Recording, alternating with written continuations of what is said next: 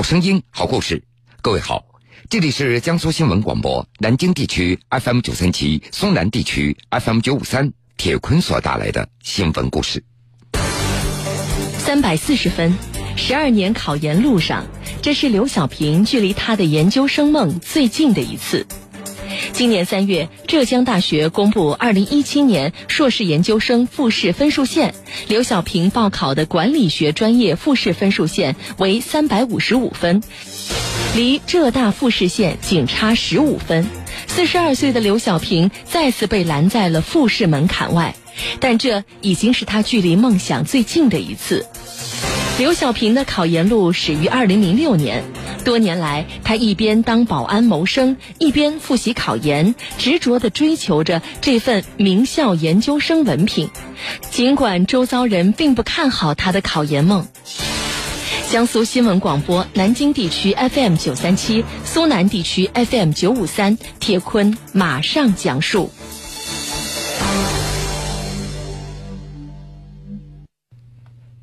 今年三月份，浙江大学公布了二零一七年硕士研究生复试的分数线，其中管理学的分数线为三百五十五分，而刘小平的分数是三百四十分，这就意味着他再一次面临着考研失败的现实。与以往的心境有所不一样了，这一次看到成绩的刘小平是心绪难平，遗憾不已。他不愿意再跟身边任何人讲话了，半个多月才走出失败的阴影。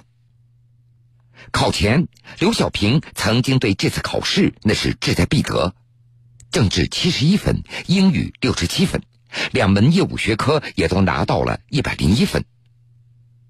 随着成绩的出炉，他一度觉得今年有戏了。然而，最终自己所考取的三百四十的总分，离三百五十五分的分数线还差了一截。不过，在刘小平看来，这已经是他距离自己研究生梦最近的一次了。二零一二年，刘小平在经历了连续几年的复旦大学考研失败以后，他就将学校换成了浙江大学，专业也从之前的旅游管理换成了行政管理。因为复旦大学需要考数学，这让刘小平觉得非常吃力，根本无法突破，所以他就换成了浙江大学来降低难度。他准备拿下这场考试，但是最终还是连连失败。以前相差五六十分，他的心里还算坦然，但这一次就差了十五分啊！刘小平他觉得太遗憾了，用他的话说。只要考前我再加把火，我就不相信拿不到这十五分。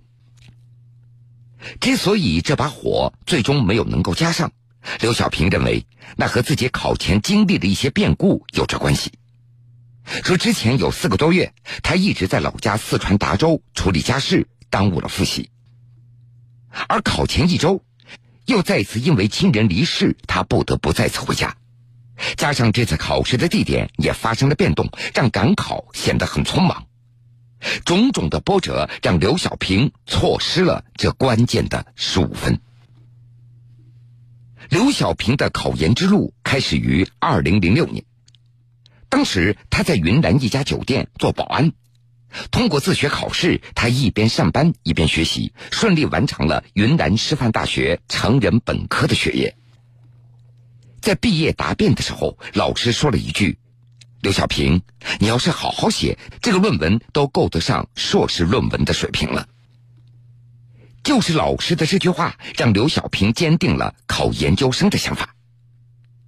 既然要考研了，刘小平决定一定要考一个更好的重点大学。第一年，他把学校和专业都瞄准了云南大学旅游管理专业。不过当时他只考了一百五十来分，和学校的复试线相差了将近两百分。之后他又报考了复旦大学旅游管理专业，一考那就是六年。然而这每年的成绩都距离复试线有一百多分，英语和数学成为了刘小平的一道坎儿，尤其是数学，每年他的成绩只有二三十分。考试成绩最好的一年，总分也仅有二百四十来分。当时刘小平就觉得如果继续坚持考复旦的话，那么自己的研究生梦要实现的话，可能会非常渺茫。所以到了二零一二年，他再次更换了报考学校，将复旦大学换成了浙江大学，专业也换成了行政管理。在这个过程当中，因为不再将数学作为考试的科目了，刘小平的成绩也有了很大提升。第一年他就考到了三百零八分，而随后的几年英语成绩呢也有了提升，从最开始的三十多分到后来的四五十分，再到现在能够考到六十来分了。为了练习口语，刘小平还经常到一些老外所聚集的酒吧里和老外搭讪，不过总分始终没有能够上线，始终没有能够踏进浙江大学的校门。在备考期间，刘小平一直在酒店做他的保安。他觉得保安工作不需要太费脑筋，时间呢也相对较多，能够一边工作一边复习。两年前，他从云南来到成都，在四川音乐学院附近租下了一个单间儿之所以要选择这个地方，那是因为离学校近，还能够到图书馆来复习。如今。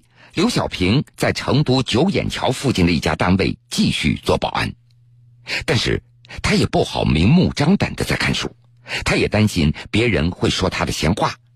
你一个做保安的还装模作样的考研究生，同时被领导看到，影响也不怎么好。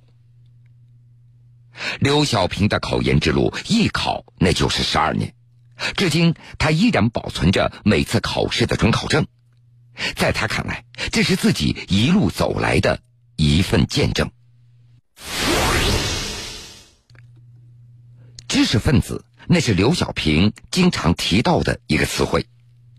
上个世纪八十年代末，刘小平初中毕业了，当时家里开了一个小煤窑，父亲原本不打算让这个儿子继续上学了，但是刘小平非常坚决。最后，在妈妈的支持下，从四川达州的三汇镇赶到了万源上高中。不过，这仅仅只上了一年，他就因为身体原因放弃学业，而在家中养病了，学业也就因此中断。随后的十年，刘小平曾经到新疆、山西、云南等地打工，并且还曾经和哥哥开了几个月的饭店。而在这期间，不管走到哪里，他都会光顾当地的图书馆。他爱上了看书写作。可是刘小平始终觉得，单是爱好没有文凭依旧是不行的，还是要考上大学才可以。而另外一个坚定刘小平考研究生的想法，则来自于他同学的影响。有时候在一些同学聚会上，刘小平发现。那些上了大学的同学，别人在敬酒的时候，那都会多敬上几杯，感觉那是对知识分子的一种崇拜。这让刘小平感触非常深。他觉得，只有上了大学，考取了名校研究生，自己才算真正有了干货，才能够拿得出手，才不会被人看不起。有了这样的想法，二零零一年十一月十六号。刘小平正式开始参加成人自考，从云南民族大学的专科一直考到了云南师范大学的本科。刘小平经常对别人说：“有了文凭，也能够找到一份好的工作，有足够的资本去赚钱了，在岗位上不会被人所歧视，哪怕犯了错误，别人也可以原谅你，因为你是一个知识分子。”而事实上，如果按照刘小平的考研究生的分数，如果换一个专业或者学校的话，兴许他早已实现他的梦想了。但是他却觉得，既然已经考了这么多年，走到现在这个地步了，再换学校好像心有不甘。同时选择了行政管理专业，那是为了今后学成以后能够有资本和能力到大企业做管理任职，哪怕自己做生意了，也能够得心应手。在刘小平看来，浙江大学行政管理研究生的知名度和社会认可度，应该可以让自己做起事情来非常的顺利。三百四十分，十二年考研路上，这是刘小平距离他的研究生梦最近的一次。今年三月，浙江大学公布二零一七年硕士研究生复试分数线，刘小平报考的管理学专业复试分数线为三百五十五分。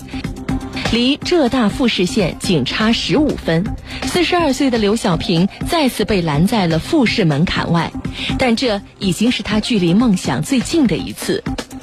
刘小平的考研路始于二零零六年，多年来他一边当保安谋生，一边复习考研，执着地追求着这份名校研究生文凭。尽管周遭人并不看好他的考研梦，铁坤继续讲述。在考研的路上，刘小平也遭到了周围人给他泼的冷水。四十二岁的他一直到现在都没有结婚，母亲也不看好他的考研。老人不止一次的对他说：“咱们毕竟还是农村人。”甚至还声称：“我都给你算了命，你是考不上的。”这让刘小平难以接受，也不服气。既然你说我不行，那么我就要考出来给你们看看，一定要把这个文凭拿到手，找到一份好工作，干出一个样子出来。除了母亲，不少亲人也都不支持刘小平的做法，说的最多的那就是：“你都这么大了，还考什么研究生啊？”母亲觉得儿子应该找点正经事儿来做做了。既然已经有了自考本科的文凭，那么考不考研究生又有什么差别呢？但是无论谁再怎么说，刘小平他就是听不下去，家里人也只好随他去了。一些要好的同学朋友也不看好刘小平考研。刚开始，朋友们还是很支持他的，但是连续十多年考研失利，则让朋友们觉得刘小平有点执迷不悟了。这个年龄也该差不多了，这万一还是考不上呢？而朋友们的这些担心，在刘小平看来那是不怀好意的。他觉得这不是在鼓励，而是在打击。于是，连要好的朋友，他现在也不愿意多联系了。有时，刘小平他也会想过这些年来的自己的得和失。时间已经走过了。